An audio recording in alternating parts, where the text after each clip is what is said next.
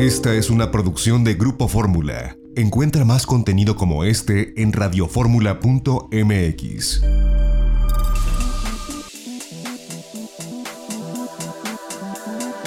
Grupo Fórmula presenta a Mari Carmen Cortés, Marco Antonio Mares y José Yuste. Las tres personalidades más destacadas de la economía, las finanzas y los negocios en Fórmula Financiera.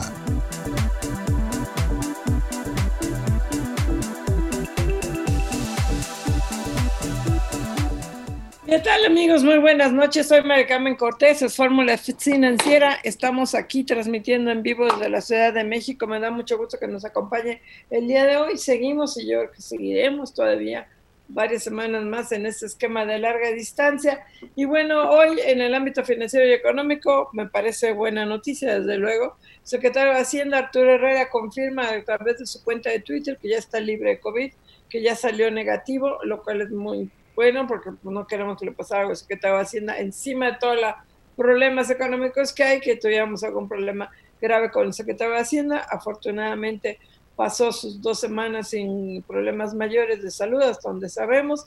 Hoy ya tuiteó una foto de trabajo donde todos traían cubrebocas. Muy bonitos muchachitos y muchachitas, así debe ser.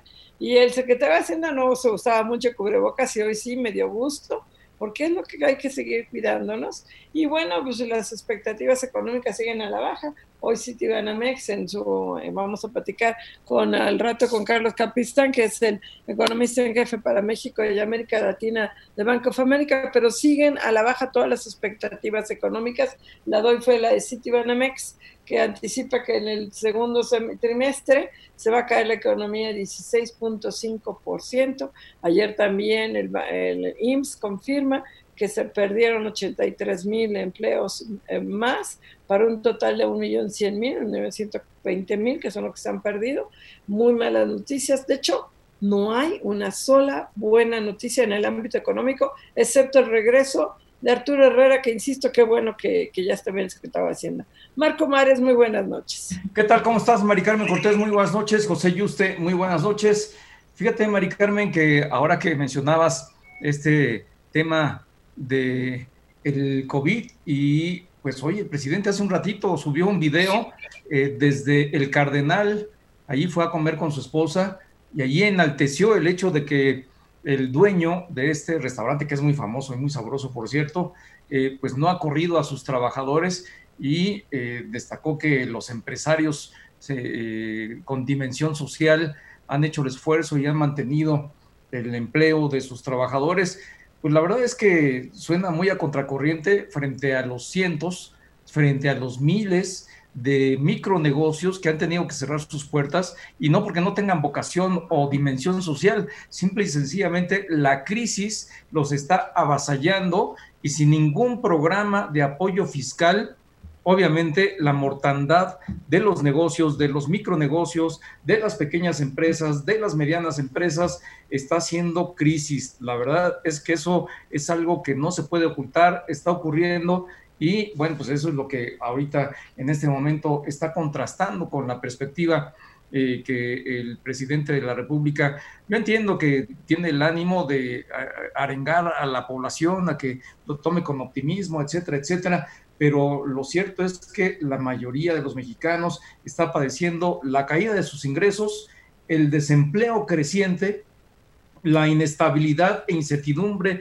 que implica eso en el panorama económico y los pronósticos de crecimiento económico siguen a la baja, siguen cada vez más hacia el pesimismo. La verdad es que no se ve nada bueno el cuadro ni en materia económica y ni tampoco en materia de salud. José Yuste, ¿cómo estás? Muy buenas noches. Marco Mares, buenas noches. Mari Carmen Cortés, buenas noches. Hola. Y luego, bueno, ustedes ya lo comentan los temas. Arturo Herrera regresa a trabajar con cubrebocas de manera responsable. Me da mucho gusto que lo haga el secretario de Hacienda de esa manera. La verdad es que sí está poniendo un buen ejemplo el secretario de Hacienda, eh, máximo cuando él ya tuvo COVID, qué bueno. Y como tú comentabas, Marco, hoy en el Cardenal, pues el presidente dice esto, que, que salgan y que qué bueno que no los, que, que no corrieron a nadie pero la verdad es que qué malo que los empresarios que generan empleos no recibieron una transferencia que les ayudara a mantener la nómina.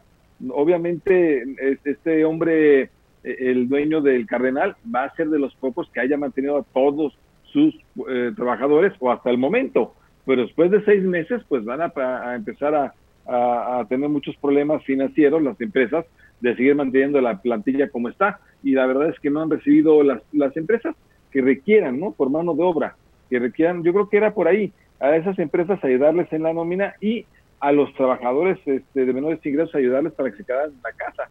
Era así la situación, pero bueno, pues eh, lo decidieron de tal manera, las consecuencias ya las vemos, la pandemia sigue en lo más alto y la crisis económica también realmente está lamentablemente muy fuerte. Pero bueno, por otro lado, Interjet, Interjet ya tiene la capitalización, 150 millones de dólares, obviamente no es para tocar las campanas al vuelo ni para echarlas, realmente es una capitalización para empezar a operar y empezar una reestructura, lo logra la familia alemán, pero ¿quiénes son quienes capitalizan Interjet? Bien interesante.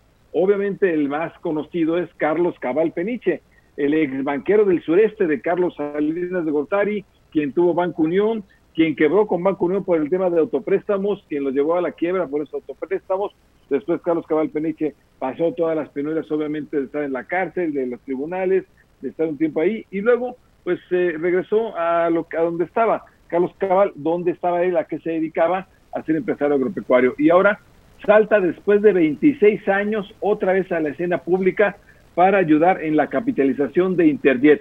En Interjet se queda la familia alemán, todavía se queda Miguel Alemán Magnani como presidente del consejo, se entendería que todavía son socios mayoritarios, pero pues ya entran nuevos socios y vamos a ver porque con lo que entran está difícil, la verdad es que la situación es muy complicada en las aerolíneas, 150 millones de dólares, como que va a ser para, apenas para, abrir bocado. Así que bueno, es buena noticia, pero pues esperemos todavía más noticias de estas en Internet.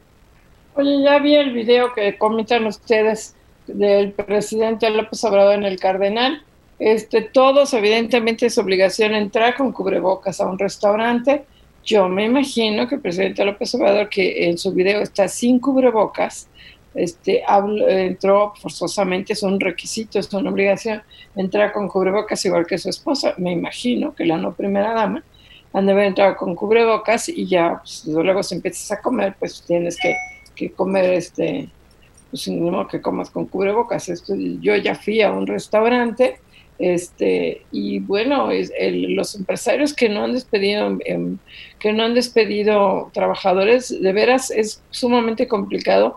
Los restaurantes no solamente por obligación tienen que ir al 30%, sino que muchos ni siquiera están al 30%. Yo también fui el fin de semana a un hotel, a, pedí comida para y la recogí. Bueno, puedo decirlo, al Intercontinental, y me impactó llegué, este, fui a Alfredos, pedí la comida que había pedido, este, casi me aplauden porque no había nadie, en el hotel no había nadie, en el lobby no había nadie. Impactante ver lo vacío que está un hotel tan importante como el Intercontinental, que normalmente era un bullidero de personas, en el lobby, en el bar, en todos lados, y pues estaba yo ahora así que yo solitita subí la escalera, me tomé la comida, me la dieron, me bajé corriendo y me impactó muchísimo que no había, pues no había un solo turista. Al menos en el momento que yo fui llegué. O sea, sí hay una muy baja demanda, sí los restaurantes y los hoteles se la están viendo negras para que se haga el presidente López Obrador, ni siquiera pensar en el millón, cien mil de trabajadores que han perdido su dinero, no porque los empresarios sean unos malditos poco solidarios, sino porque no han tenido de otra, no tienen ingresos. Sí, la verdad es que eh, sonó muy, eh, pues ahora sí que muy a contracorriente de lo que la sociedad está viviendo. La mayoría de los mexicanos eh, pues tienen en sus familias hombres empresa, mujeres empresa, son micro negocios que muchos ya cerraron, ya bajaron la cortina. También hay pequeñas, hay medianas empresas que si no han cerrado, están sobrevivir y entre los proveedores, la queja más común es que los grandes, las grandes empresas están aprovechándose de las medianas y pequeñas empresas, las están utilizando como tipo factoraje porque les piden para comprarles y les extienden el plazo de, de, pago y no solo eso, sino que hasta los hacen que refacturen y otra vez ahí va un plazo adicional para pagarles. Les están, se están eh, subiendo sobre las espaldas de las micro y pequeñas empresas que todavía han sobrevivido y que están luchando por sobrevivir. Y este programa de apoyo fiscal que no llega eh, ha hecho que eh, Citibanamex, hoy otra vez, pues confirme esta modificación de su pronóstico de decrecimiento económico para el cierre de este año en la medida en que no hay un programa de apoyo fiscal. Si no un programa de apoyo fiscal va a, hacer creciente, como ya lo está haciendo, el número de empresas que van a morir, que van a cerrar sus, puestos, sus plantas y que muchos trabajadores se van a quedar sin trabajo. Pues la verdad es que sí, sí, esto es lo que está sucediendo el presidente entiendo que, quiere ir y, la verdad este tener un ambiente pues de que se vea de mayor normalidad, pero no es de normalidad, la verdad lo que estamos viviendo es de una crisis económica muy fuerte donde las empresas pues eh, no van a sostener mucho tiempo los trabajadores que tengan simplemente porque no tienen ingresos. Entonces quizá los han podido sostener estos tres meses del confinamiento, pero más adelante va a ser muy difícil. Y esto, si no hay ayuda, si no hay planes distintos, la verdad es que este millón cien mil empleos formales que se han perdido en estos tres meses, bueno, pues van a ser. Vamos a un corte y regresamos.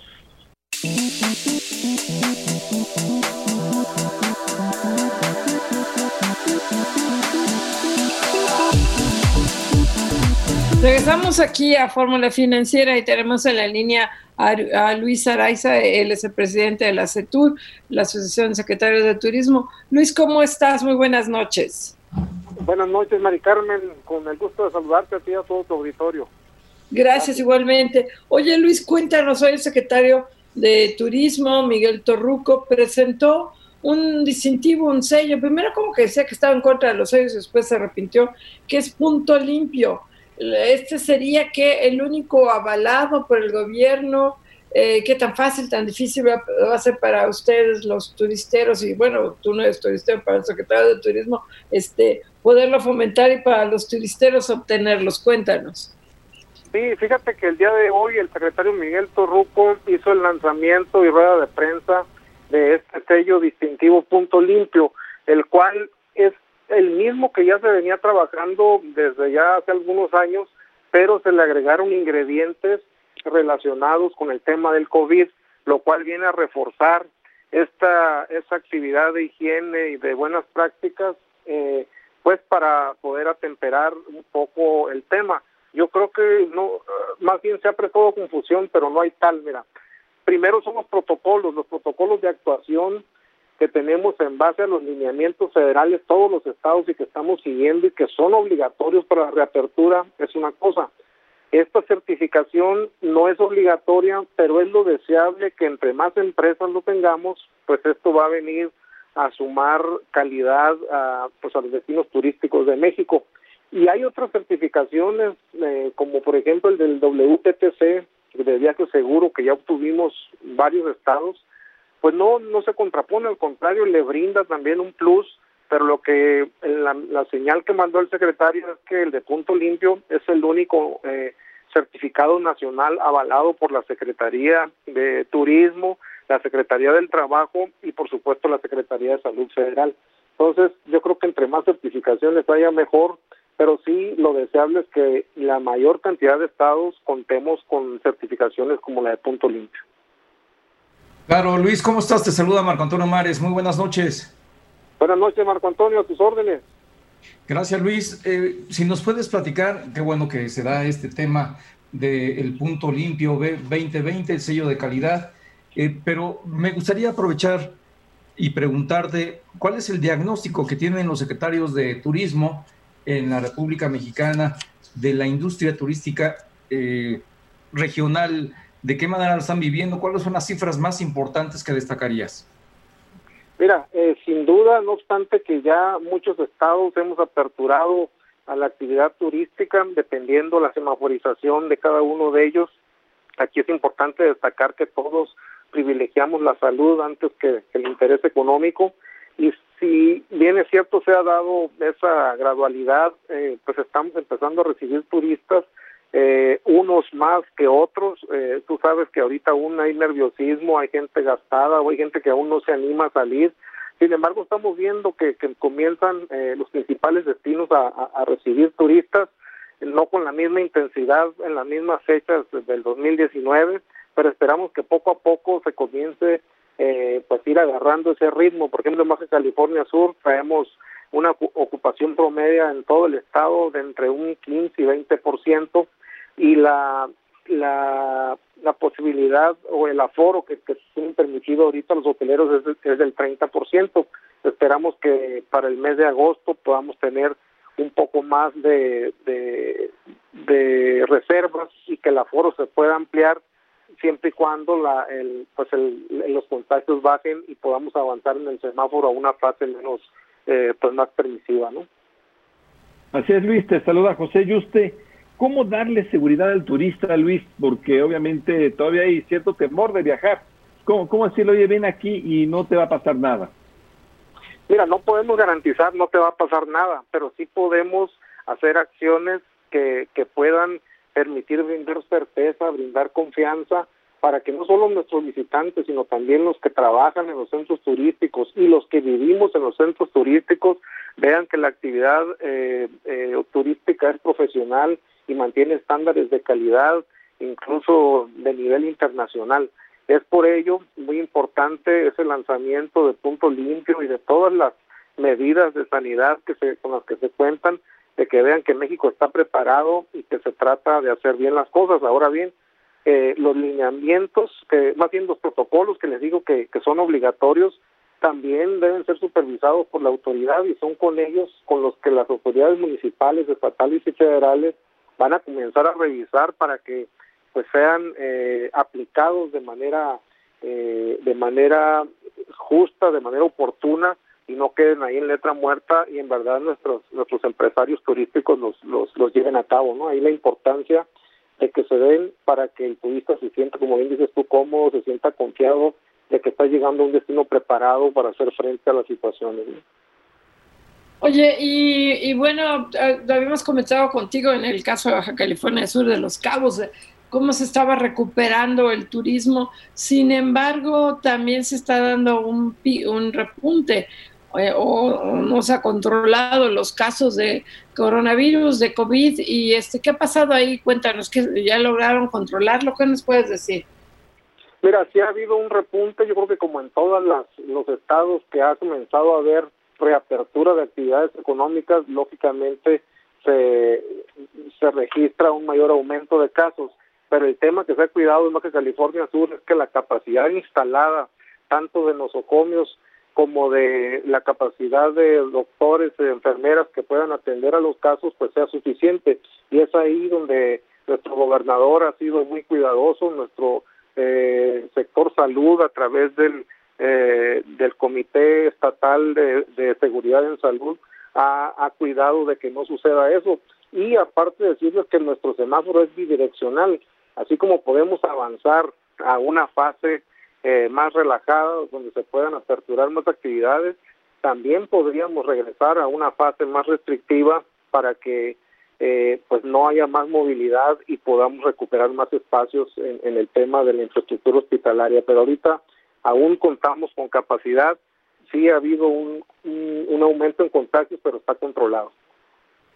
Claro, Luis, Luis eh, Araiza, presidente de ACETUR, eh, ¿cuál es el, eh, el punto del cual están partiendo después de todo este momento de parálisis, esta circunstancia de parálisis y confinamiento en el sector turístico? ¿Cuál es el punto desde el cual se está partiendo y hasta dónde se podría llegar al cierre de este año, que todavía va a tener sus asegúnes con la apertura gradual?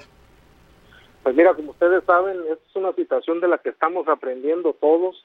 No es el mismo discurso que traíamos hace tres meses y cada día va cambiando. Ahorita sabemos que mientras no haya una vacuna y mientras no haya un retroviral que pueda ayudar a contener esto, vamos a tener que seguir eh, acostumbrándonos a convivir con el virus pero debemos ser más estrictos en, las medidas de prevención, en las medidas de aislamiento social, porque no sabemos cuánto vaya a durar este tema y ya está haciendo estragos fuertes en la economía, no solamente de Baja California Sur, sino de todo el país.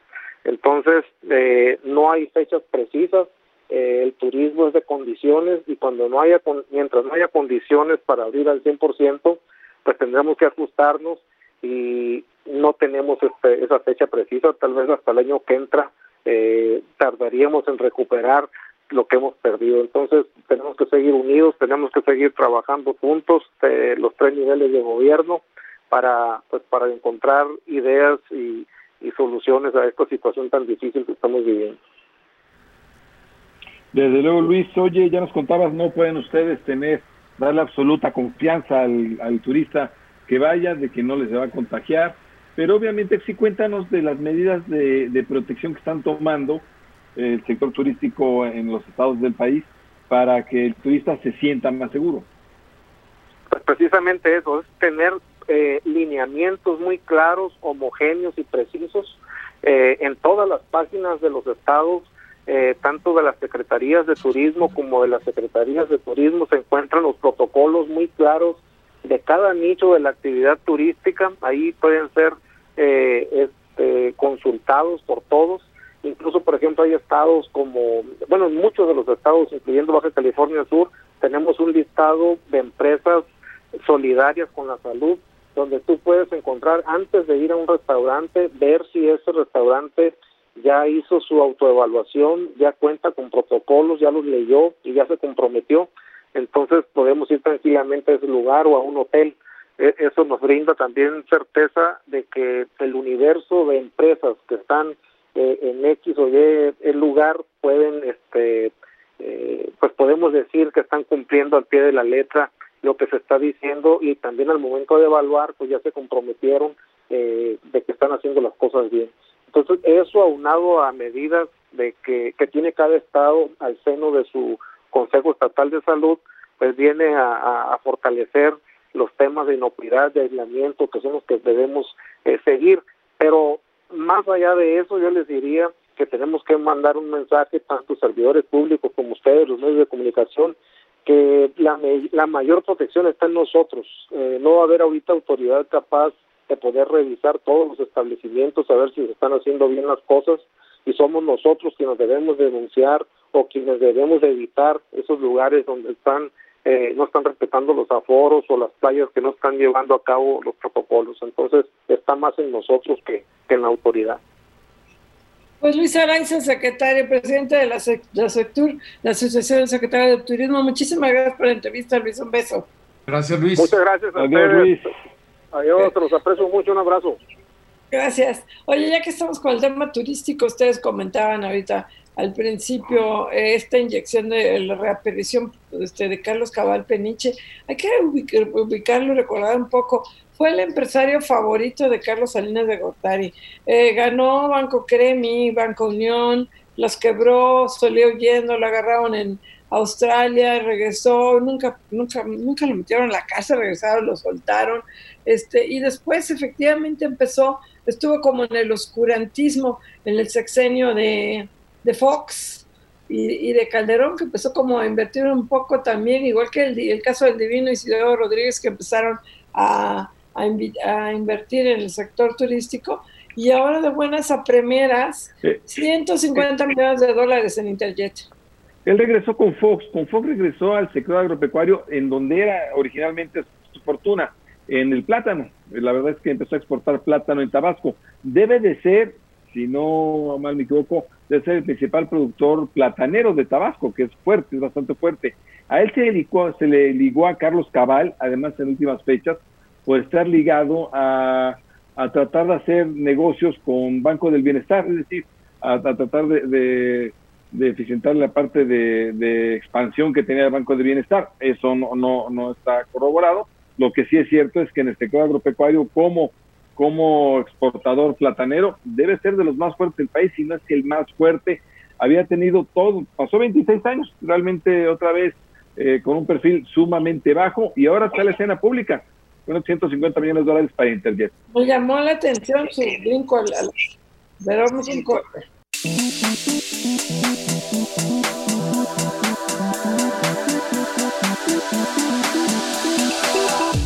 Regresamos aquí a Fórmula Financiera y ya tenemos en la línea a Vicente Yáñez, el presidente de la ANTAR. Vicente Yáñez, ¿cómo estás? Muy buenas noches. ¿Qué tal? Buenas noches, Mari Carmen, a ti y a tu auditorio. ¿Qué tal? Buenas noches. Oye, a ver, la buena y la mala, o no sé si quieres ver el vaso medio lleno, medio vacío. Las ventas en junio creo que cayeron 17%, 7.6%, pero es una caída menor a la que habían registrado, obvio, en abril y, y en mayo, pero sigue siendo una caída importante, ¿no? Cuéntanos. Sí, es una caída de menos 17.9%, como tú bien comentas. Es una caída muy importante, pero pues sí contrasta con el menos 21.2 de mayo y con el menos 24.5 de abril. Eh, eh, sigue siendo un dato muy preocupante. Los autoservicios apenas registraron 2.4 a tiendas iguales y 4.7 a tiendas totales y esos son los formatos que han permanecido abiertos, las departamentales eh, van menos 44.6 a iguales y menos 43.4 a totales. Y bueno pues son son cifras que que pues no nos gusta ver ni estamos acostumbrados a ver. Este es es es una cifra importante eh, de, crecimiento de, de ventas. Y bueno pues esto eh, podrías decir que ya se estabilizó el crecimiento porque en autoservicios estás viendo crecimientos de 2.4 y 4.7. Sin embargo, el efecto de la pandemia claramente se ve en los formatos que estuvieron cerrados, departamentales y especializadas. En, en ropa y calzado también una caída enorme de menos 57% a tiendas iguales y menos 55.9 a totales. Este, mercancías generales también eh, cayó menos 16.1 y menos 13.9. Son caídas históricamente grandes y bueno, es el efecto de la pandemia y también, pues como tú bien sabes, el INEGI sacó el dato de que el ingreso de las familias decreció 15% en junio y bueno, pues en el desempleo del Seguro Social, un millón cien mil gentes menos y esto lo multiplicamos por pues por cuatro fácilmente para, para medir el mercado informal, pues sí son muchos millones de, de gentes que se quedaron sin empleo y que no están consumiendo. Claro, Vicente, ¿cómo estás? Te saluda Marco Antonio Mares, muy buenas noches. ¿Qué tal, Marco? Buenas noches. Eh, Vicente, eh, ¿en qué condición de salud financiera están eh, los distintos negocios? sí, Vicente, te pregunto, ¿en qué condición está la situación financiera de los negocios que están en el gremio que tú representas? Se habla de que algunas ya están padeciendo dificultades y que si se extiende esta, este confinamiento, pudieran entrar incluso en proceso de quiebra. Se cortó la llamada, pero vamos a ver si otra vez lo podemos contactar. Estamos platicando con Vicente Yáñez, el presidente de la ANTAD. Él nos está platicando acerca de esta caída que registró eh, pues el sector, una caída de menos 17.5%, que aunque es inferior al nivel que se registró en los dos meses, meses previos, de cualquier manera es una caída importante. Pero ya, ya está en la línea otra vez Vicente Yáñez. Vicente, te preguntaba que en qué condición, cuál es la salud financiera que tienen eh, las empresas que integran el gremio que tú representas. Pues mira, deteriorado, hubo muchos que cerraron muchos días y estuvieron manteniendo la nómina. Ustedes, he estado en contacto con ustedes y bueno, en esa cadena de alivio que se hizo, lo primero que se sigue haciendo fue pues el ver por los colaboradores, más de 10% de la plantilla sigue estando en su casa y se siguen pagando esas nóminas a personal vulnerable, embarazadas, enfermos, etcétera, este que están en su casa, ¿no? Con enfermedades crónicas están en su casa. Eh, también a los proveedores, bueno, pues se sigue eh, aportándoles el plazo de pago a los proveedores, porque sí queremos eh, eh, pues de una forma u otra apoyar a las empresas de menor tamaño, sobre todo para que eh, pues no, no despidan gente y podemos cuidar el empleo, cuidar las empresas. Y en tercero también se sigue apoyando pues, a los inquilinos de los centros comerciales, en los restaurantes, eh, las lavanderías, etcétera, que están en los centros comerciales, que también se les dio un apoyo importante en rentas, ¿no? Entonces esa parte lo siguieron haciendo nuestros socios, pero pues sí, sus finanzas también sufrieron como están sufriendo todas las de todos los mexicanos y bueno, pues tendremos que ver de qué forma salir adelante con esto, ¿no? Eh, eh, pues todos tenemos que poner de nuestra parte para ver cómo salimos en vista de que no hay programas gubernamentales de apoyo para esto, ¿no? Ese es el problema, no hay programas gubernamentales para esto. Eh, la nueva normalidad es muy difícil, se está viendo, Vicente, no es eh, no es tan fácil como se esperaba o, se esperaba que sea un poco más más relajada. Seguimos con la pandemia muy alto. Eh, en, la verdad de las cosas es que si, si hay que hacer quizá nuevos formatos, nuevas modalidades, ¿Qué están haciendo para estas nuevas modalidades? Porque sí, está, sí es una situación de crisis económica muy fuerte. Bueno, como tú sabes, el comercio electrónico se reforzó, sobre todo las tiendas departamentales tuvieron que buscar ese canal de comercialización al estar cerrados, este, pues todos nuestros socios están trabajando y están tirados para adelante con esto, pero pues tenemos que ver de qué forma eh, sale el resto de la economía. Eh, las predicciones no son muy buenas. Eh, eh, nosotros, nuestro centro de estudios económicos, nuestra dirección de estudios económicos, pues está previendo que si no se hace nada, eh, como ha pasado hasta ahora, que no hay alguna política pública que apoye ese tipo de cosas, pues quizá estemos terminando en menos 12%, que sí es un, un, un, histórico de crecimiento eh, muy grande y que, bueno, pues quisiéramos que no se dé, ¿verdad? Entonces, trabajemos todos para salir adelante, hay que ver de qué forma podemos apoyarnos entre todos y bueno y ver de qué de qué de qué manera podamos eh, librar mejor este año. Oye, y en los datos que son acumulados de, de enero a mayo, ¿cómo van en relación a, la, a 2019? No, pues muy muy muy bajos. El, el, el, a, a, mayo llevamos menos 8.9% a iguales y menos 6% a, a, a, totales. Ahora ya con el de junio, bueno, pues igual no, no creo que vaya a variar mucho, contra una proyección que traíamos de menos punto cinco y de más tres tres, o sea, sí vamos muy abajo de la proyección y, y bueno, pues trabajaremos para tratar de recuperar algo, pero va a ser muy difícil, tú, como tú sabes, venta perdida ya no, es muy difícil de recuperar. Sí, pues es eh, muy, muy difícil. Eh, Vicente, yo te preguntaría respecto de lo que desde el gobierno se podría hacer para apoyar a este sector en particular. Ya mucho se ha hablado de otros, pero en el sector de el comercio, ¿qué se puede hacer para apoyarlos? Pues mira, los que necesitan más apoyo sobre todo son las pequeñas y las medianas empresas y lo que necesitan es un apoyo pues más en su liquidez para que un problema de liquidez no se vuelva un problema de solvencia y lo que hay que cuidar son los empleos eh, por ahí se, se, se, se ha estado pidiendo, y tú lo viste dentro de las eh, eh, 68 acciones que se plantearon por parte del, del Consejo Coordinador Empresarial eh, a raíz de las mesas de análisis que se hicieron, uno de los puntos más importantes sería, sería diferir las obligaciones fiscales y también que los estados y el gobierno pues le paguen más rápido a sus proveedores, ¿no? Para que esto pueda generar un, una, una, una recuperación económica lo más rápido posible. Ahora también tenemos que cuidar que las condiciones de salud eh, se den se den adecuadamente porque si en una tienda estás cuidando toda la sanitización, tapetes, este, termómetros, controles de, aforo, etcétera, etcétera, que se está haciendo para lograr esa eh, pues ese distanciamiento social que sabemos que es la base para terminar con esta pandemia. Si no se hace eso en el transporte público, pues de nada sirve y no vemos que estén tomando medidas en transporte público que tendientes a esto. Ahora también, eh, pues el, llamado es a la ciudadanía, debemos de protegernos todos, cubrebocas, etcétera, medidas de higiene y limpieza lo más posible para que podamos eh, salir de este capítulo eh, pues lo menos dañados posible, porque si, si bien el tema de salud lo debemos de cuidar, pues también tenemos que cuidar la economía, porque si no, eh, pues eh, nos va a costar muy caro esto, ¿no? Sin lugar a nos va a salir muy caro, Vicente. Eh, ya abrieron las tiendas departamentales, empezaron a abrir hace apenas unos momentos. ¿Con qué se han topado las tiendas departamentales, Vicente?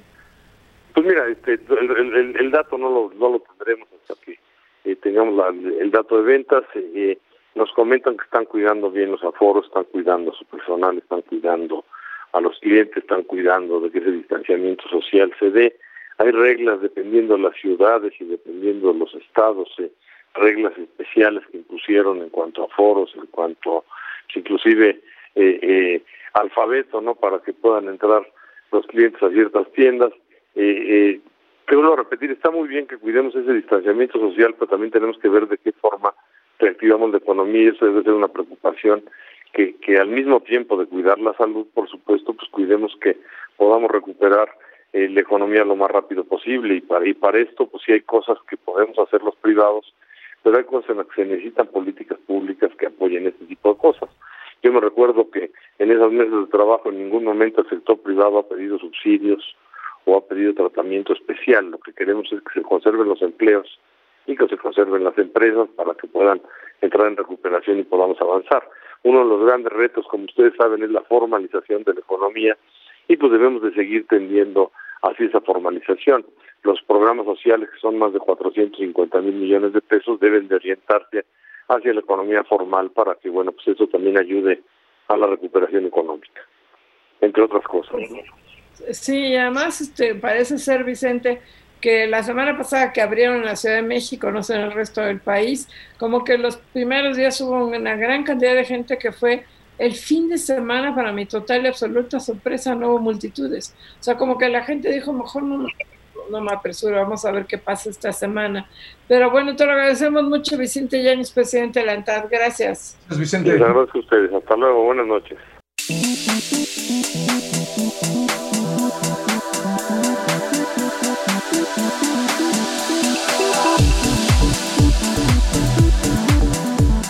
Regresamos aquí a Fórmula Financiera y tenemos en la línea a Carlos Capistrán, él es economista en jefe para México y Canadá del Bank of America Merrill Lynch. Carlos, ¿cómo estás? Muy buenas noches. Hola, ¿qué tal, María Muy buenas noches. Oye, Carlos, pues ya nos estamos acercando, bueno, ya se acabó el primer semestre, ya estamos iniciando el segundo y esta economía no, no se ve que vaya a repuntar, no sé cuál es la expectativa que ustedes tienen este, porque pues, seguimos sin ninguna sola medida de estímulo a la economía, nada más aplaudirles a los que no corran por uh, este, trabajadores, es lo único que hace López Obrador, pero este, ¿qué va a pasar? O sea, ¿cuál, cuál es la expectativa que ustedes tienen? Pues mira, nosotros tenemos una caída de la economía de, de 10% y ciertamente lo que estamos viendo con los datos que tenemos hasta ahora eh, del segundo trimestre, es pues que el segundo trimestre viene peor de lo que nosotros esperábamos, así es que le vemos riesgos a la baja a nuestro 10%. Pues en ese sentido, pues eh, coincido coincido contigo, ¿no? Que las cosas se ven se ven difíciles. Y luego cuando pensamos más adelante en la recuperación, como tú bien dices, bueno, pues el segundo trimestre ya pasó, ¿qué, qué pasa ahora el tercer trimestre, la segunda mitad del año? Y pues ahí lo que estamos viendo es que en México y también en Estados Unidos pues no cede ¿no? El, eh, el virus. Y eso es algo que pues dificulta la recuperación económica pues en, los dos países. Eh, y en México en particular bueno pues eso hace que la reapertura sea sea más difícil sea más difícil para todo el mundo salir. Y entonces eso hace que tengamos una recuperación muy lenta Además, como, como bien mencionas, comparado con otros países, el apoyo fiscal eh, y, la parte de tasas de interés que todavía son, que son más altas que en otros países, pues también eh, abonan hacia, una, hacia un pronóstico de recuperación lenta. Eh, así es que pues eso es lo que esperamos hacia adelante, una recuperación lenta que, que, que se ve difícil, ¿no? Claro, Carlos, ¿cómo estás? Te saluda Marco Antonio Mares, muy buenas noches. Muy buenas noches, Marco Antonio. Eh, Carlos, lo que dices es bien importante en materia de recuperación. Ahora los pronósticos no son solamente acerca de qué tan profunda será la caída, sino cuánto tiempo tardará la recuperación. Hay quienes anticipan que la recuperación podría llevar incluso tres, cuatro años. ¿Ustedes eh, cuánto tiempo calculan que se va a extender este periodo de recuperación de la economía mexicana? Y decías que en el segundo trimestre viene eh, eh, peor de lo que esperaban. Eh, ¿Qué cifras están estimando? Pues mira, déjame empezar con esta segunda pregunta. Eh, bueno, nosotros traíamos una, o traemos una caída de casi 40%, ya sabes cómo, cómo lo medimos nosotros, que es trimestre a trimestre y luego anualizado, ¿no? que es como usualmente lo ven, lo ven en Estados Unidos. pero ahí el punto es que si tú ves, por ejemplo, la producción industrial, bueno, sabemos que cayó mucho en abril, y luego cuando llega mayo, dices, bueno, a lo mejor en el margen mes a mes, pues ya no cae, se queda este, eh, eh, movimiento lateral o sube a lo mejor, ¿no? Y no, nos encontramos con otra caída, ¿no? Eh, y por ejemplo, ves datos de junio, incluso ya de empleo ahora que sacó el Seguro Social y dices, bueno, todavía se perdieron empleos en junio. Entonces eso quiere decir que no solamente fue el golpe en abril, sino además todavía hubo mayor eh, eh, mayores problemas eh, en los siguientes dos meses del trimestre. Entonces, pues parecería que hay riesgos a la baja a ese pronóstico. en cuanto a tu primera pregunta, la recuperación, bueno, pues sí es una recuperación lenta. Nosotros solo pronosticamos en el 2020 y el 2021 y dentro de nuestros pronósticos pues no tenemos un regreso a los niveles de actividad económica en México que teníamos antes eh, de que tuviéramos que cerrar y que llegara toda esta pandemia a nuestro país. Entonces, en nuestro horizonte de pronóstico no tenemos una recuperación a los niveles de producción que teníamos antes. Eh, y yo creo que se necesitaría pues un crecimiento muy robusto eh, más adelante para poder en 2022 eh, recuperarnos bajo esa definición, ¿no? De, regresar al nivel de producción y de actividad económica que teníamos antes antes de la pandemia. Claro, Carlos, te saludo José Yuste, ¿cómo estás? Buenas noches. Hola, José, muy buenas noches. Oye, Carlos, escuchándote, me llama la atención porque con esta recuperación tan tan difícil que vamos a tener, ¿va a ser posible sostener eh, el grado de inversión o vamos a estar bajando otros peldaños? No, nosotros creemos que va a ser muy difícil sostener el grado de inversión, eh, porque precisamente, mira, una caída tan fuerte en la actividad económica y luego una recuperación lenta, pues tú sabes que las calificadoras se fijan mucho en la deuda como porcentaje del PIB. Entonces tú tienes eh, el denominador, ¿no? El PIB cayendo muchísimo, o sea, en nuestro caso lo estamos cayendo 10% eh, y luego recuperándose muy poco, entonces eso automáticamente hace que la deuda PIB aumente. Además venimos de una depreciación importante del peso, lo tenemos en 18.60, vimos un movimiento muy importante, si bien se ha recuperado algo, eh, aún así, pues eso eh, también hace que la deuda en pesos, medida como porcentaje del PIB, también aumente. Y además, eh, pues tenemos que eh, la caída, eh, va a haber una caída, yo creo que importante, en los, en los ingresos del gobierno federal y eso también va a contribuir. Entonces creemos que la deuda a PIB va a subir, que es posible que llegue al 60% después de haber estado en 45% el año pasado, esta medida amplia que incluye Pemex. Y pues como sabes bien, una vez que se pasa el umbral del 50%, bueno, pues es difícil mantener el grado de el grado de inversión, si bien es cierto que otros países, muchos países están subiendo mucho su deuda PIB, pues en otros países es porque hay un estímulo fiscal importante, pues con una idea de que eventualmente eso puede ayudar a una recuperación y eso estabilice eh, la deuda PIB está, está famosa, ¿no? En México sin ese estímulo aumenta la deuda PIB, pero después con una dinámica que se vuelve difícil por la recuperación. Entonces, ciertamente va a ser difícil mantener ese grado de inversión en el siguiente, eh, o sea, en este año el que sigue, ¿no? Eh, sobre todo el año que sigue, eh, 2021, si, si es que no se hace un cambio importante pues, política fiscal, ¿no?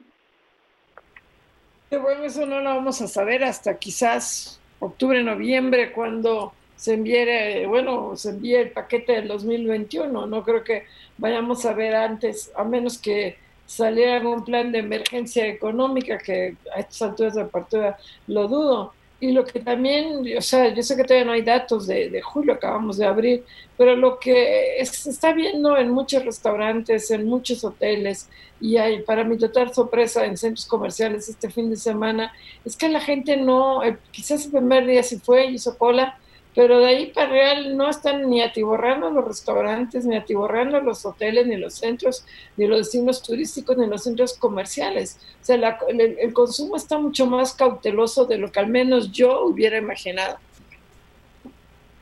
Bueno, es que finalmente, manicamente coincido contigo, pero pues al final eh, eh, lo que uno ve son los datos de, cómo está avanzando el virus, ¿no? Y, y, puedes compararlo con otros países, puedes ver cómo, cuál es la dinámica y pues cuando uno ve esa dinámica dice, bueno, pues hay que seguir cauteloso independientemente de si por parte de la autoridad ya hay una indicación de salir o de no salir o lo que sea, pues cada uno toma sus decisiones, ¿no? Así como tomamos decisiones económicas, pues también las de salud, ¿no?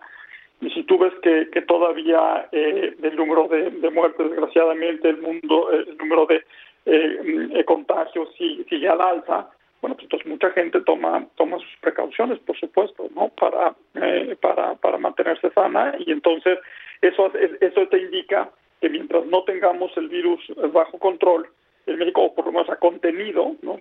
No, sé si lo vamos a poder tener bajo control, pero contenido va a ser muy difícil tener una reactivación económica robusta, ¿no?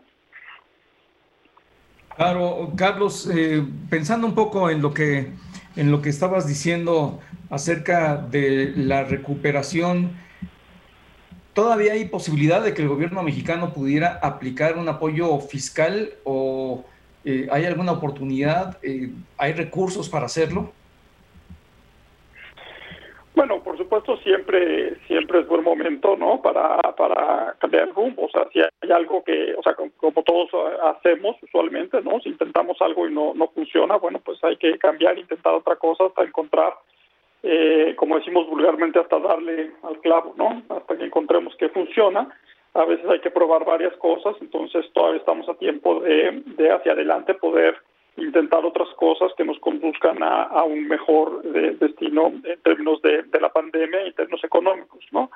Eh, recursos, bueno, pues eh, obviamente como país emergente México tiene recursos limitados, pero hemos visto que otros países económicos, a pesar de esos recursos limitados, pues, han podido implementar algunos planes que ayudan tanto en la parte de salud a contener la pandemia como en la parte económica, pues ayudar a precisamente a las empresas y a las personas afectadas eh, para poder sobrellevar eh, todo esto, ¿no? De tal forma que en conjunción las dos políticas, las de salud y la de económica, pues te, te ayuden a tener una recuperación más robusta, ¿no?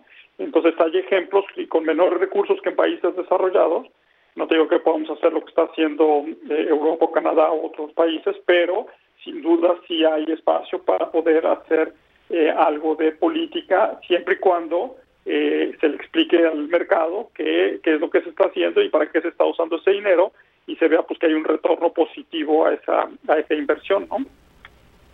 En términos de salud, por ejemplo. Desde luego, este, bueno, pues muchas gracias Carlos, Carlos Capistrán, la verdad es que eh, difícil el pronóstico. Oye, solo por último, 10%, por, 10 menos, ya nos contabas tú tu pronóstico, ya están, ya prácticamente casi todos están en el menos 10%, ¿verdad? En el doble dígito.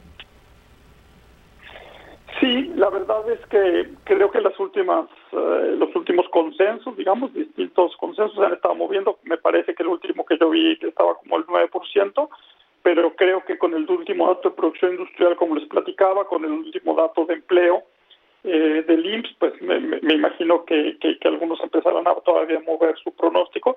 Y eso, por cierto, es algo interesante. O sea, en otros países hemos visto que primero bajamos mucho el pronóstico los economistas y de repente empiezas a ver un mejor manejo de la pandemia, empiezas a ver algunas sorpresas positivas en el margen.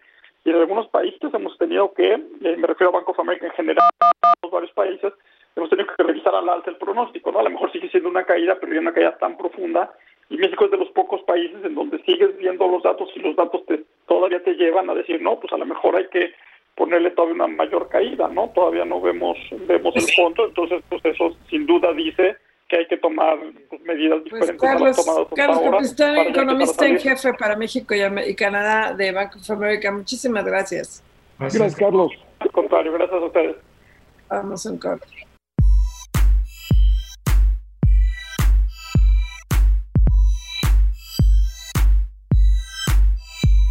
El resumen.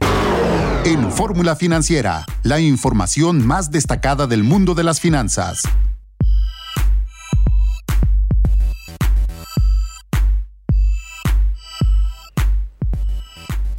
Muy buenas noches. Le damos la bienvenida al auditorio de Telefórmula que se incorpora a partir de este momento con nosotros y que nos ve a través del canal, déjame sacar mi acordeón, que si no, no me lo sé, del canal 121 de Easy, 157 de Sky, 153 de Mega Cable, 354 de Dish, 161 de Total Play. Y en Estados Unidos nos ven a través de Xfinity Latino, Latino View y Dish Latino. Soy Maricarmen Cortés, es la segunda hora de Fórmula Financiera y nos da muchísimo gusto que nos acompañe el día, el día de hoy como siempre. Y bueno, seguimos transmitiendo aquí desde larga distancia. Y saludo de una vez a Marco Mares, a Pepe Yuste, buenas noches. Hola Mari Carmen Cortés, ¿cómo estás? Muy buenas noches. José Yuste, buenas noches. Y Marco, Mari Carmen, buenas noches. Sí, la buena noticia de hoy, creo que la única es que el secretario de Hacienda dio ya negativo a COVID. Hay que recordar que había dado positivo, que incluso pues, creemos que él contagió al que era director del Banco de Bienestar, Abinadat Salazar, que ahora es subsecretario de Gobernación, que también confirmó que dio positivo a COVID. Espero que no haya sido él el que contagió al presidente del INEGI, pero el hecho es que ya está bien, que bueno que el secretario de Hacienda es un puesto muy importante, que da tranquilidad, que no esté enfermo, regresó ya a trabajar y creo que lo más relevante para mí, bueno, aparte de que esté sano, desde luego, es que tuiteó una foto de una junta de trabajo en la que todos traían cubrebocas, como debió haber sido siempre. Ahora sí que el miedo no anda en burro y qué bueno que esté bien y qué bueno que se protejan. Marco Mares, muy buenas noches. ¿Qué tal? ¿Cómo estás, Mari Carmen Cortés? Muy buenas noches. José Yuste, muy buenas noches. Coincido contigo, creo que es muy importante que el responsable de las finanzas públicas del país ya esté completamente sano. La verdad es que llama la atención que los funcionarios del gobierno eh, que han reportado estar eh, contagiados por el COVID-19 tienen una pronta recuperación y qué bueno, pero sí llama la atención que la mayoría tiene eh, pues síntomas muy moderados, afortunadamente, y salen rápido de este contagio. Y como también bien remarcas, llama la atención que ahora sí salen retratados ahí con su tapabocas, con su sana distancia, eh, hay espacios vacíos entre cada una de las sillas, eh, algunos incluso en, las parte, en la parte posterior de la mesa de la reunión.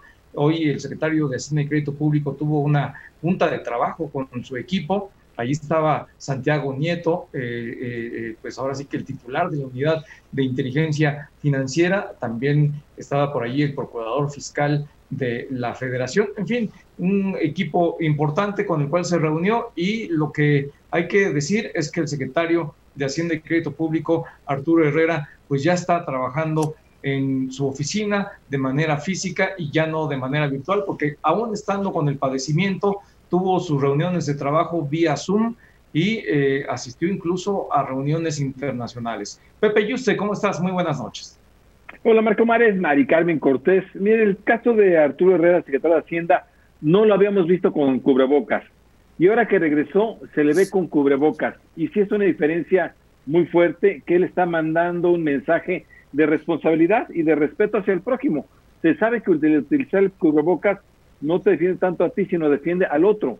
Entonces, realmente eso incluso es de respeto. Qué bueno que manden esta señal. Como que los funcionarios públicos no querían mandar esta señal porque el presidente López Obrador no utiliza prácticamente el cubrebocas, por lo menos aquí no lo hemos visto con cubrebocas en México, en Estados Unidos sí lo vimos así con cubrebocas, pero entonces qué bueno que los funcionarios públicos empiezan a desmarcarse de esta situación y sí utilizarlo.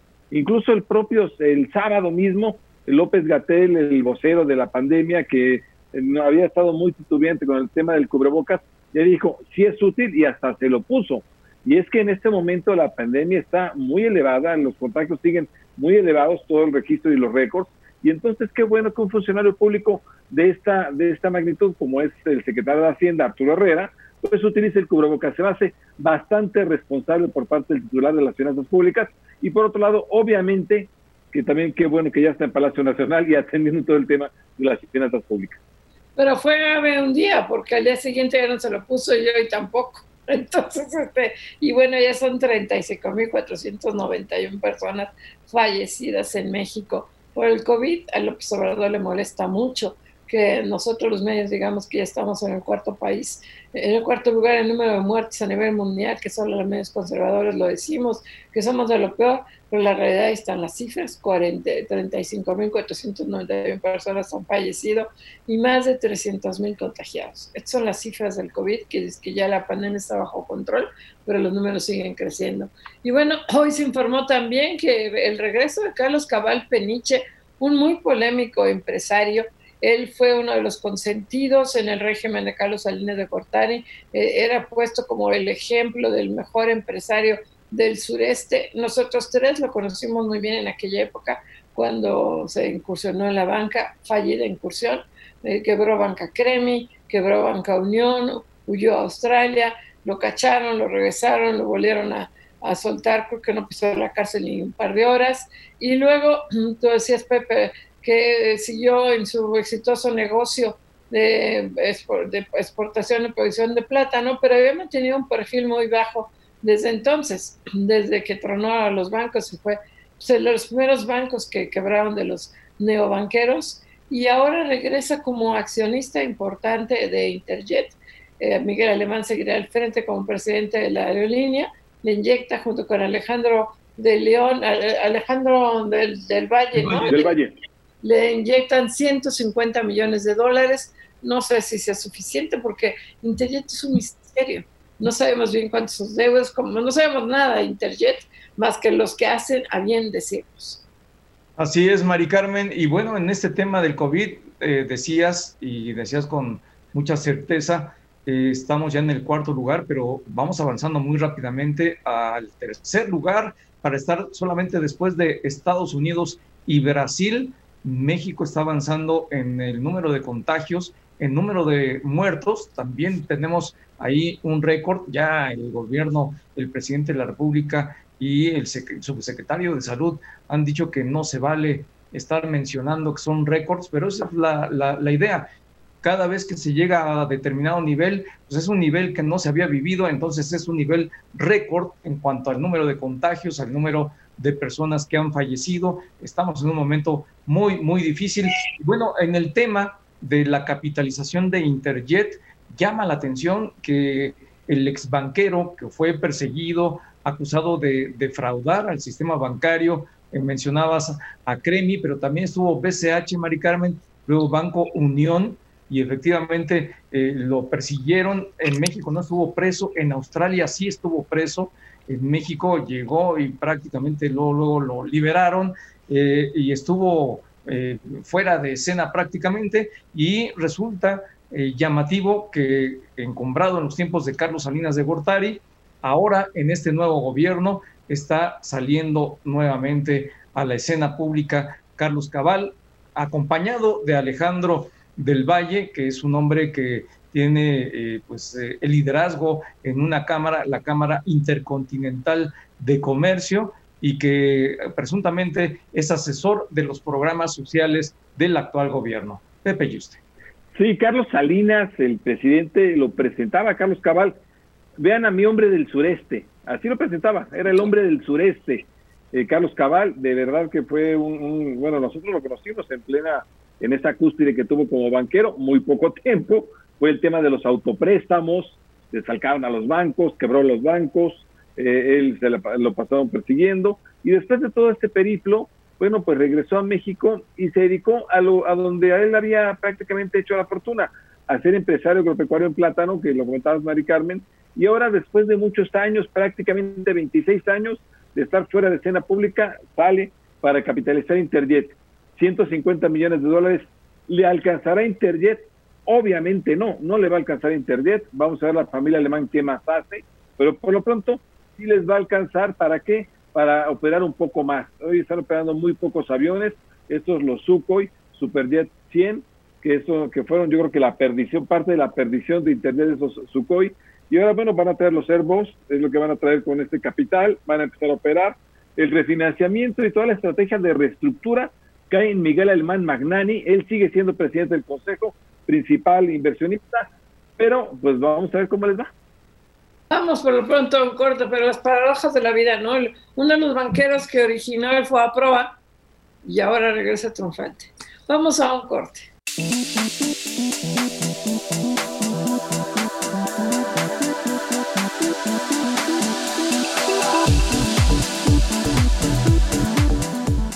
Regresamos aquí a Fórmula Financiera y nos da mucho gusto que tenemos a Sara Pablo, reportera del Grupo Fórmula en la línea. Sara, un gustazo, ¿cómo estás ahora vía Zoom? Buenas noches. Hola. ¿Cómo estás, Mari Carmen? Un saludo a ti, a todos por allá. Buenas noches, Marco, Pepe. Oye, Sara, pues hoy se anunció que ya hay comprador para el avión presidencial. Lo anunció Jorge Mendoza, que no quiso hablar hoy con nosotros, el director general de Banobras, 120 millones de pesos, que supuestamente... De dólares de dólares, perdón, si de pesos hasta yo lo compro casi, ¿no? O sea, 120 millones de dólares más eh, una, un dinero que no, a ver, tu cuenta no se aclaró cuál va, cuánto, qué parte va a ser en seres eh, médicos y si ya está el comprador, no se dio el nombre, ¿y por qué no se vende si ya hay comprador? ¿Les, ¿Las aclararon eso? Cuéntanos. Eh, pues no, todavía no, no hay muchas dudas que quedaron pendientes. Hoy, en efecto, el presidente Andrés Manuel López Obrador retoma el tema del avión presidencial, de la rifa también, que es más bien del equivalente a lo que cueste el avión presidencial, porque no sería propiamente del avión. Sin embargo, eh, se dijo que porque todavía está en proceso esta posibilidad de compra-venta, pues no se dan mayores detalles. Acudió Jorge Mendoza, el titular de Banobras, a la conferencia del presidente Andrés Manuel López Obrador. Y bueno, pues él dice que estos 120 millones de dólares que están puestos sobre la mesa para una eventual oferta se están analizando, se está analizando la, la oferta y que también entendemos, ya lo habían dicho hace algunos días, estaba supervisando el propio avión para ver en qué condiciones estaban. Vamos, no es eh, nuevo, hoy se avanza porque, bueno, pues se da a conocer que existe este monto, sin embargo, todavía no conocemos el nombre y Jorge Mendoza señaló que se trata también de una parte en equipo médico de estos 120 millones de dólares. Sin embargo, pues no se sabe tampoco cuándo. Son más de 2 mil millones de pesos y bueno, pues eh, lo que sabemos es que estaría negociando en efecto que una parte sea a equipo médico, pero no sabemos todavía en qué porcentaje y es lo que faltaría definir en los próximos días. O sea que sería una mezcla. Muy buenas noches, Sara Pablo. Me da gusto saludarte. Sería una mezcla ahí de compra y trueque. Y por otra parte, yo te preguntaría si lo que están pensando es llevar adelante una operación de compraventa, ¿qué va a pasar con los que ya compraron su cachito? ¿Van a quedar de socios o, cómo va a funcionar ahí? Bueno, no, todo seguiría adelante. Por un lado, sí se trata pues de también un, tipo de trueque.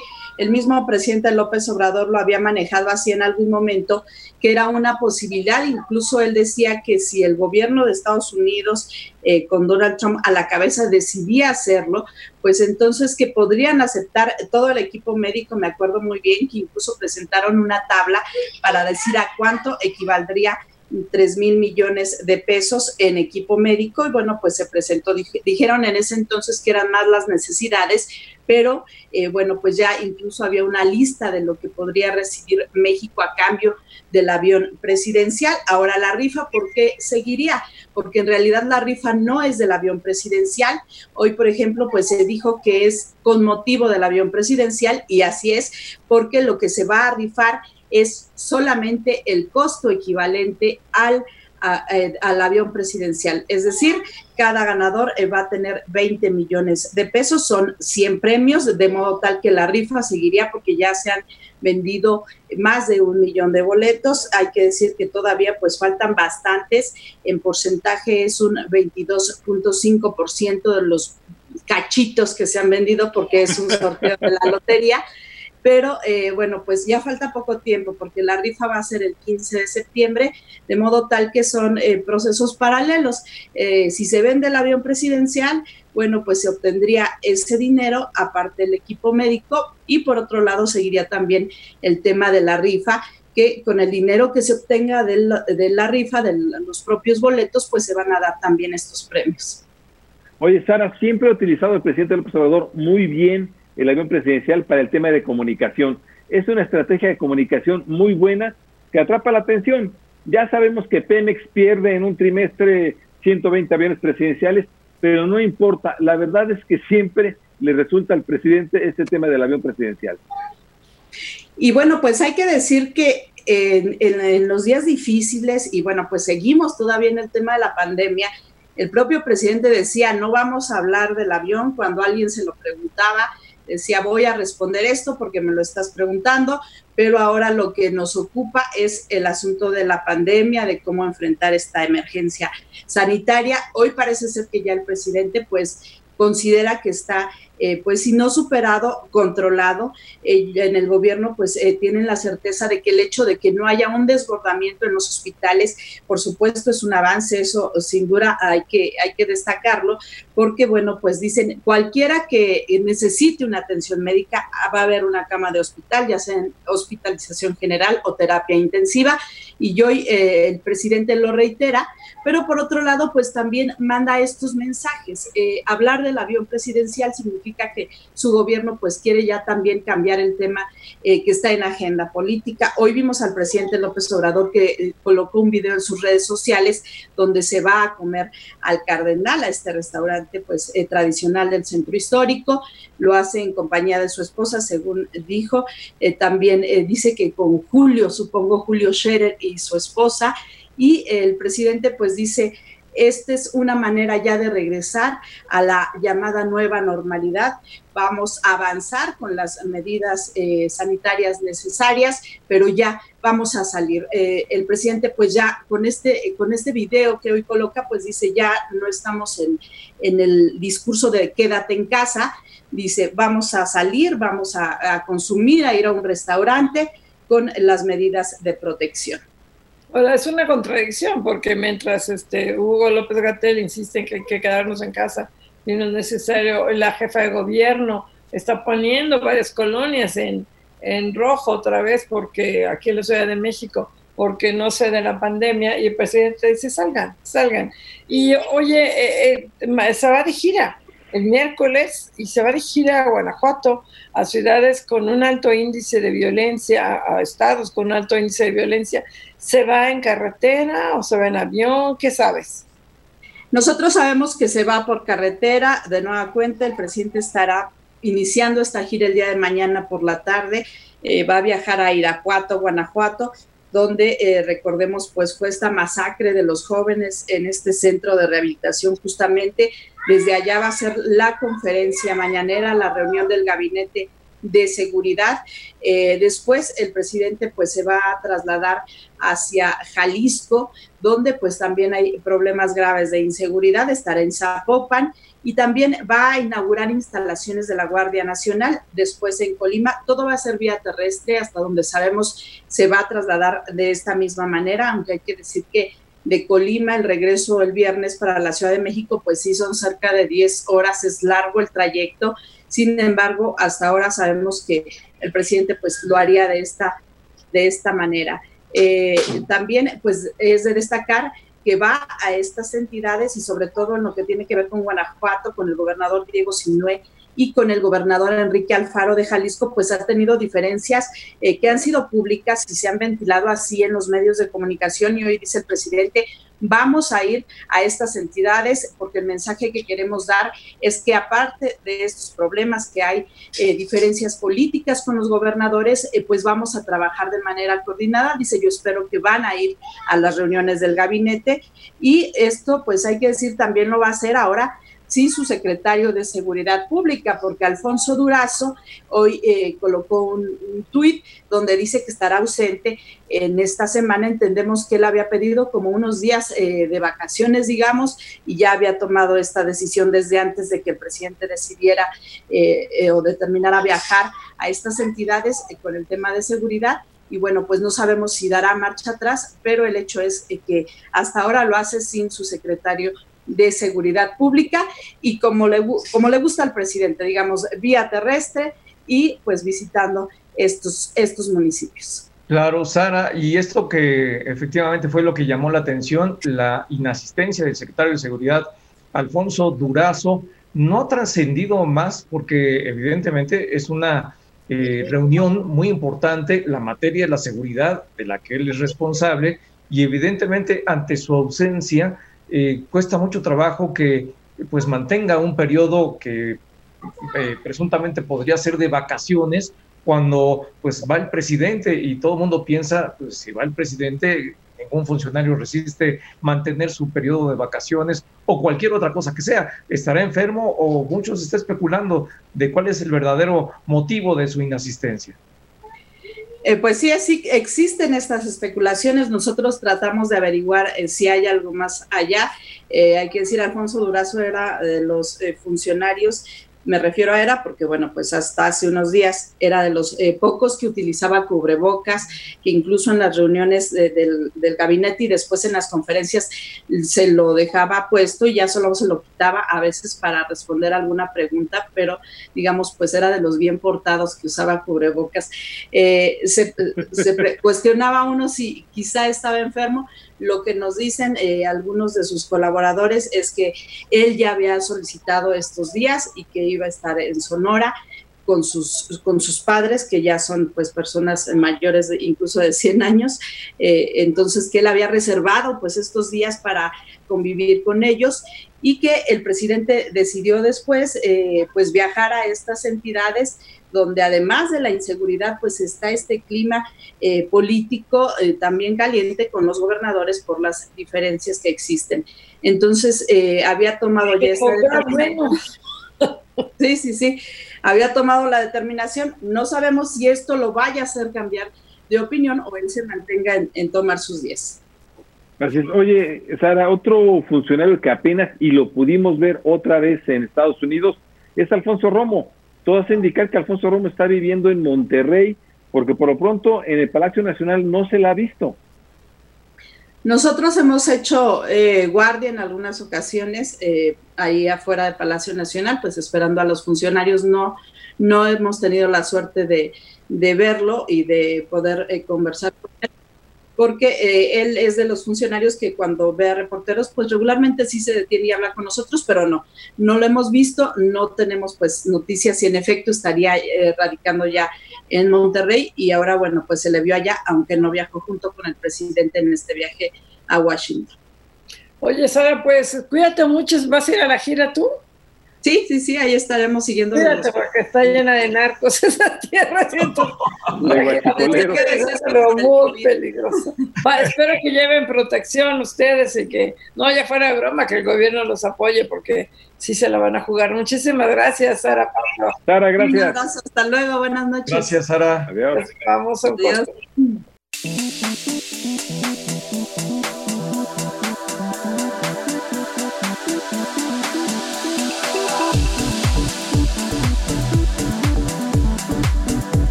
Regresamos aquí a Fórmula Financiera. Nos da mucho gusto que tenemos vía Zoom a Damián Cepeda, senador del PAN. ¿Cómo estás, Damián? Muy buenas noches. Muy buenas noches. Me da mucho gusto en saludarlos a ustedes y a todos los que nos están escuchando y viendo. Aquí andamos. Oye, Damián, a ver, se está presentando por parte, creo que de ustedes, no sé si del bloque opositor o nada más ustedes en el PAN, porque creo que también hay una de Movimiento Ciudadano, una iniciativa para el ingreso básico este, universal. ¿De qué se trata? Cuenta. Sí, fíjate que ya realmente llevamos más de 100 días insistiendo en este tema. Desde marzo, cuando estaba el debate de los programas sociales en la Constitución, se veía venir el problema del coronavirus. Ya estaba, de hecho, pero no estaba la crisis tan fuerte. Y lo que decíamos de aquel entonces y que continuamos insistiendo ahorita es que se requiere un apoyo extraordinario porque la circunstancia es extraordinaria. Entonces, hoy el impacto que vemos son, según datos de INEGI, más de 12 millones de personas sin ingreso. Abril y mayo se confirmó, desgraciadamente fue consistente, digamos, el, mes de mayo con abril. Mucha gente sin ingreso, mucho desempleado y la expectativa, eh, según Coneval, si no hay una intervención por parte del gobierno, es tener más de 10 millones de nuevas personas en pobreza extrema.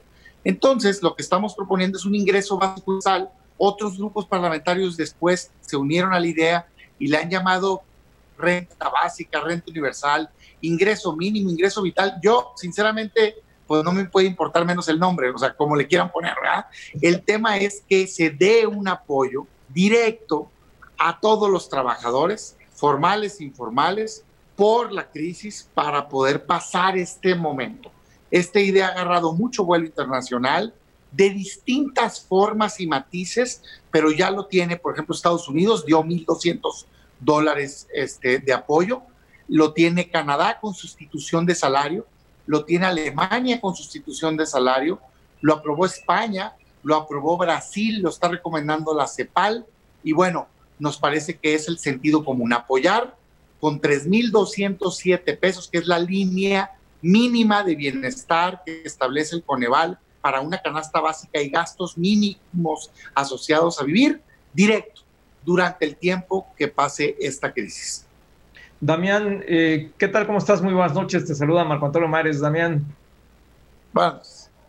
Qué gusto saludar. Igualmente, Damián, cuéntanos, ¿cuál es la diferencia entre lo que ustedes están proponiendo, el conjunto de iniciativas que hay con diferente nombre y el de la Coparmex, o si está incluido dentro de todo este cúmulo de iniciativas, porque en Coparmex tienen hasta el monto de lo que en forma global el gobierno mexicano tendría que aplicar y que correspondería incluso a el porcentaje, me parece que del 1,5% del Producto Interno Bruto. Cuéntanos esa parte, eh, Damián, y si es posible realizarlo eh, eh, con los recursos que existen hoy en el gobierno, en la administración pública.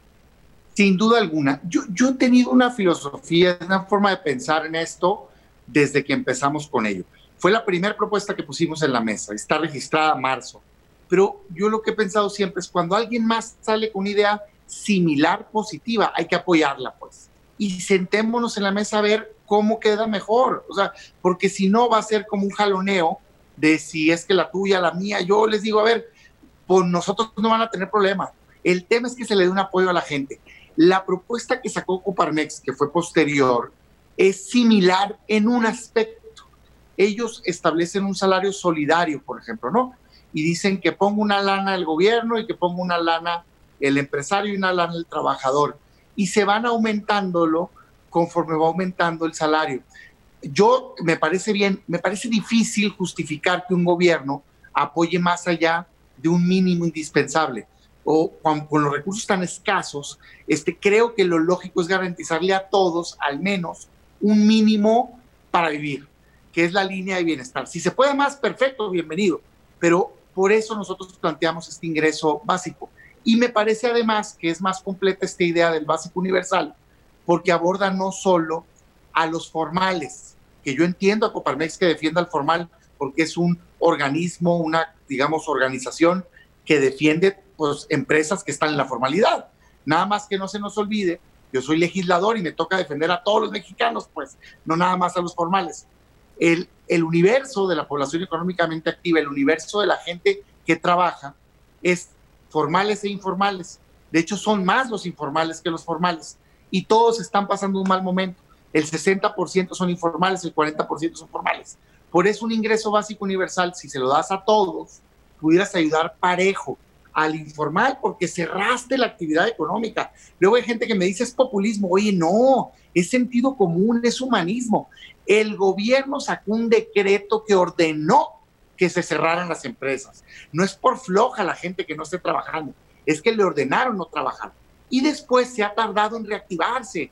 Van a pocas, no tienen ventas. Entonces, si no apoyas a todos, al informal porque no tiene patrón que le pague, pero también al formal, lo que va a pasar es que los van a despedir y por eso ves un millón de desempleados formales. Sí, nada más que hay 12 millones de personas sin ingresos, son muchos más. Entonces, si el ingreso básico lo apruebas, lo apruebas y apoyas, es informales, pero también al formal. Y en el formal es una especie de sustitución de salario como la que propone Coparmex.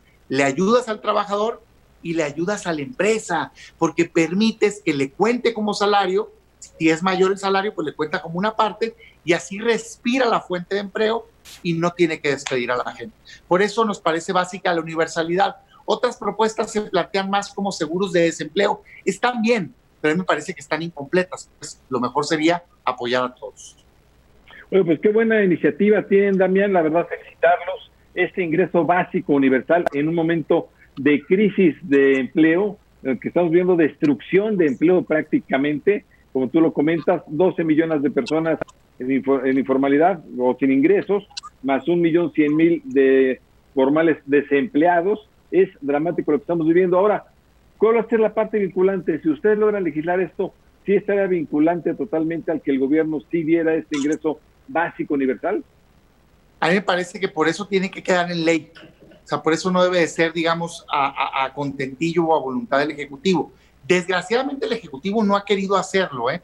Me sorprende, debo decirte, porque quienes principalmente lo han impulsado es la izquierda en el mundo, pero muchos de distinto espectro político este, lo están impulsando. Yo creo que es difícil encontrar un país más capitalista que Estados Unidos y con otro nombre, pero aprobaron un ingreso básico, pues eso es lo que es, 1.200 dólares a todos parejo, hasta, hasta los que ganan 75 mil dólares al año. ¿Lo hacen por populistas? No, lo hacen por sentido común.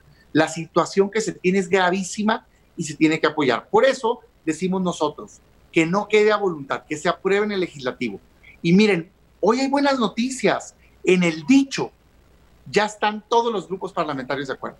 Sea, hace unos días el senador coordinador de Morena, eh, Monreal decía, creo que tiene sentido la propuesta, hay que debatirla. Hoy dice Mario Delgado en diputados, hay que hacer un grupo técnico para debatirlo. Te repito, con ingreso básico, renta básica, ingreso mínimo, ingreso vital, pues lo que quieran, pues, o sea, el tema es que sea el apoyo. Entonces, yo celebro eso, lo, lo que espero es que pasemos del dicho al hecho, o sea, y que no se quede nada más en un pronunciamiento, porque parecería que no les han dado permiso todavía al gobierno, pero yo espero que con esta ola de países, de organismos internacionales que lo están proponiendo y este consenso de todos los partidos, pues ya lo podamos aprobar. Y dicen, es que hay que... También ahí te interrumpo, estamos hablando de 3 mil pesos mensuales, tú dices que uh, universal, pero ¿qué pasa? Simplemente en el IMSS hay 19.4 millones de trabajadores, algunos ganan 500 mil pesos, y está en el IMSS, otros ganan 100 mil, otros ganan 40 mil. ¿No tendría que haber un tope de a quién sí y a quién no? ¿Y cómo se le va a otorgar a los que no están en el IMSS? ¿A los que están en el IMSS o qué? Hay, hay cuatro temas que, digamos, son debatibles de esto. ¿Cuánto? O sea, nosotros decimos línea de bienestar porque el Coneval la establece, pero pues, si quieren más, yo he encantado la vida. Es, es, es, digamos, un mínimo que me parece objetivo. Dos, ¿a quién? Que es un poco lo que tú dices. Hay quien dice solo al que se, al que se desempleó, solo al informal, nosotros decimos a todos, y me regreso a eso ahorita. La tercera pregunta es cuánto tiempo, nosotros decimos que durante la contingencia, pero pudiera ser al menos los dos meses que duró cerrada la actividad económica. Y la cuarta pregunta es, digamos, eh, la forma de bajarlo. A ver, yo sí creo que debe ser parejo, por la, primero porque tiene un doble objetivo. Primero, apoyar a, digamos, al que no tiene un patrón que le paga, pero segundo, a ese que sí tiene patrón, evitar que lo despidan. Y para eso, das el apoyo, pero permites que el patrón lo cuente a cuenta de salario. Entonces, no importa que de qué tamaño sea el salario de esa persona, si sumas el en volumen a la empresa, la vas a estar ayudando, pues. Imagínate un hotel con 100 empleados, una empresa con 50 empleados, con 20 empleados, le es una buena ayuda aunque sus salarios sean superiores. Además, deducible de nómina, sería deducible de la nómina. Es, claro, además que no se nos olvide que la ley federal del trabajo solo obliga al patrón a pagar un salario mínimo por hasta un mes, tiempo que ya pasó. Por eso mucha gente en el dato de INEGI ves que están sin actividad económica, pero no están buscando, porque piensan que su empleo está seguro o hicieron algún tipo de acuerdo. ¿Y qué pasa si quiebra esa empresa? No debemos de dejar que quiebre la empresa hay que apoyarlos. Totalmente de acuerdo. Oye, pues te agradecemos mucho, Damián Cepeda. Este Marcos, te quedaste sin el aire. Damián Cepeda, el senador del. Damián Cepeda, gracias. Gracias. gracias a ustedes. Ay. Hay que pasar gracias. del dicho al hecho, aprobarlo ya. De acuerdo. Gracias, Damián. Gracias.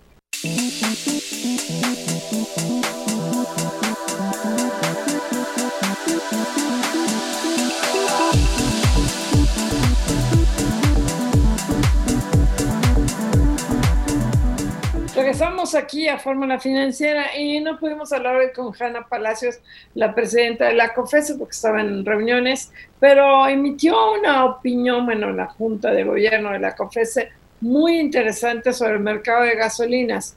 El problema es que no es vinculante. O sea, que Rocío no le va a hacer lo que el viento a Juárez. Ahora sí que citando a Juárez, que están de moda en esta 4T. Pero, ¿qué dice esta opinión de la COFESE?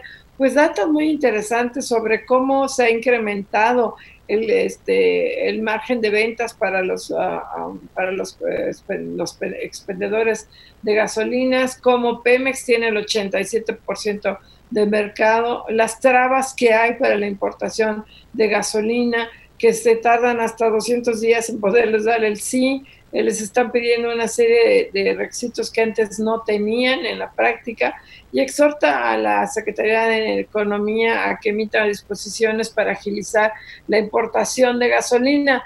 Y, dice que a la medida, y tiene toda la razón, que haya más competencia, que se importe más gasolina, pues entonces van a abaratarse los costos al público. Pero no va a avanzar esta iniciativa, no sé cómo le esta propuesta o recomendaciones de la COFESE, porque Rocío Nale se niega sistemáticamente a abrir el mercado. Lo que quiere es fortalecer a la Comisión Federal de Electricidad y fortalecer a Pemex, el monopolio. Entonces, podrá decir misa la COFESE, pues no le van a hacer caso. Pues mira, Mari Carmen, creo que es una instrucción presidencial, más allá de lo que diga Rocío Nale o lo que diga el director general de la Comisión Federal de Electricidad, es lo que dice el presidente de la República. Y esa es una política de su gobierno, fortalecer a Petróleos Mexicanos y a la Comisión Federal de Electricidad. No creo que haya cambio.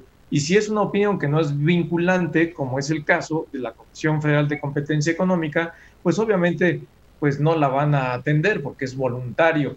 Ahora, lo que resulta paradójico es que este gobierno, el presidente de la República, desde que era candidato, ofreció que iba a bajar el precio de la gasolina.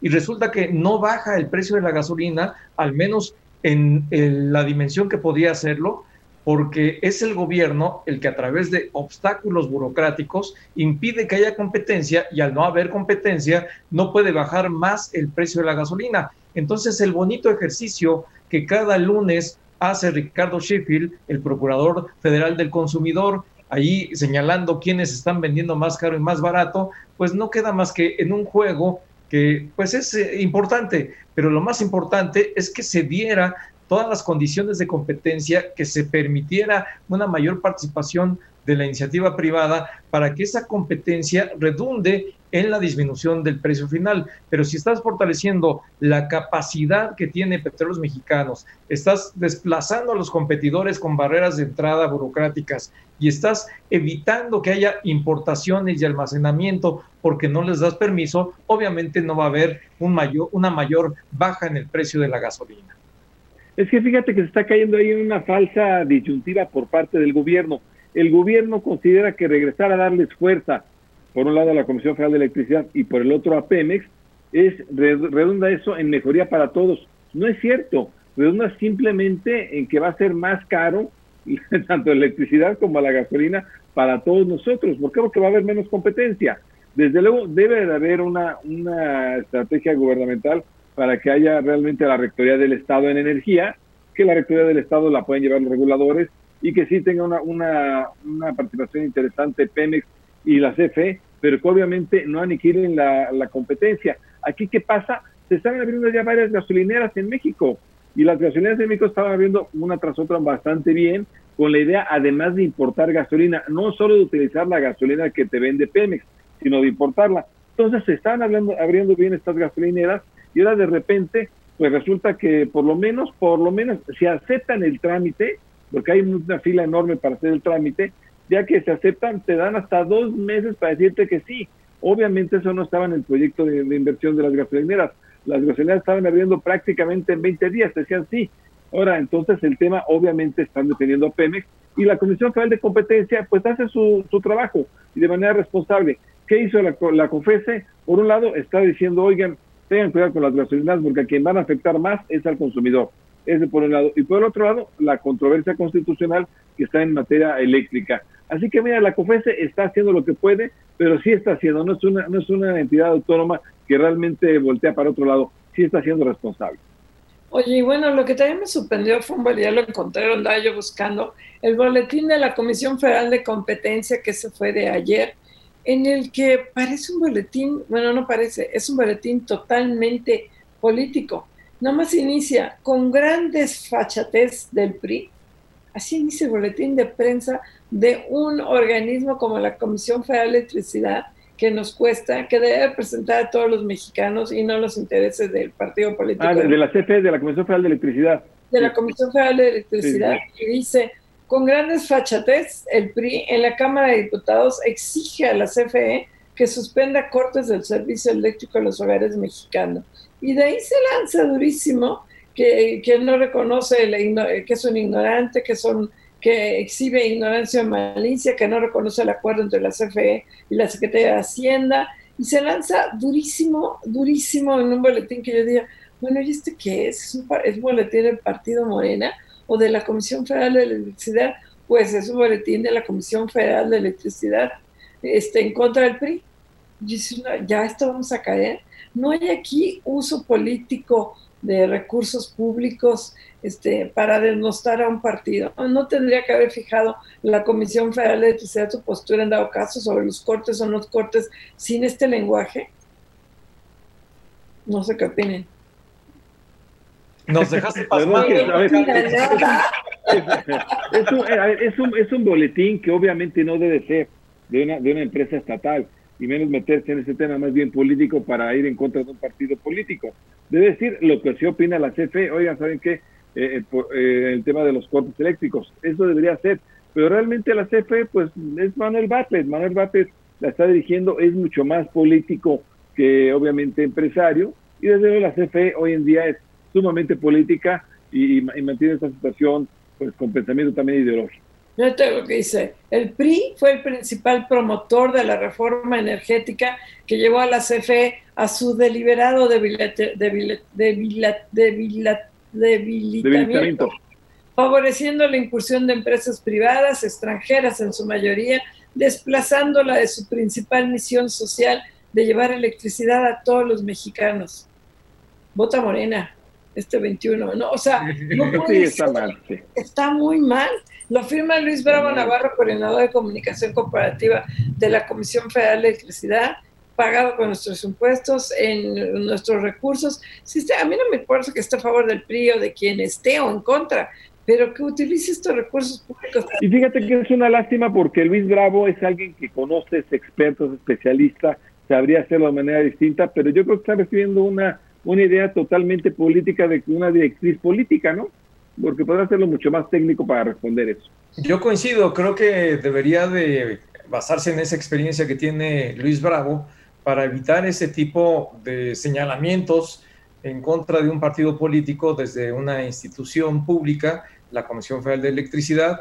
Creo que eh, en esencia todo el mensaje, pues es un mensaje que traen ya como una política del nuevo gobierno es un, es un cambio de paradigma en el gobierno, en el sector energético, en donde pues todo lo que huele a la reforma energética, pues no va, no lo quieren y quieren Así es de que en ese sentido, pues va muy eh, apegado a ese discurso, pero en la parte que tiene que ver con el ataque directo a un partido político, cualquiera que sea, ¿eh? Cualquiera, estoy de acuerdo. No, no, no, no debería. No debe. Y luego además, esta es la política oficial se imagina la, secretaria de Energía Rocío no ha dicho esta boca es mía, al anuncio que hizo el CEO de Sempra Energy en la cena con el presidente López Obrador y Donald Trump, no ha dicho ni pío, 2.500 millones de dólares en Ensenada. Está, lo más falta el pequeñito detalle que lo autorice la Secretaría de Energía y nada, yo creo que no lo va a autorizar. No ha dicho ni de esto, ni de qué, no ha dicho nada todavía la Secretaría de Energía. Pues, ahora, si es un compromiso que hizo el presidente frente a Donald Trump, me imagino que sí lo van a cumplir. Así, así es como lo, plantearon. Yo me imagino que eso sí va a caminar, fíjate.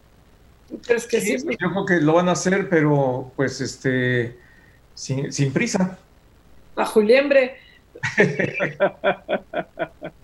Pero bueno, ya nos vamos, Marco Mares, buenas noches. Gracias, Marco Cortés, muy buenas noches. José Yuste. Mari Carmen, Marco, buenas noches la, la, producción de Diana Cepeda con la asistencia de Cindy Sánchez y de José Juan Rodríguez, en los controles eh, técnicos Lorenzo Gasca y Álvaro López. Muchísimas gracias. Nos vemos mañana. Cuídense, cuidémonos. Adiós. Esta fue una producción de Grupo Fórmula. Encuentra más contenido como este en radioformula.mx.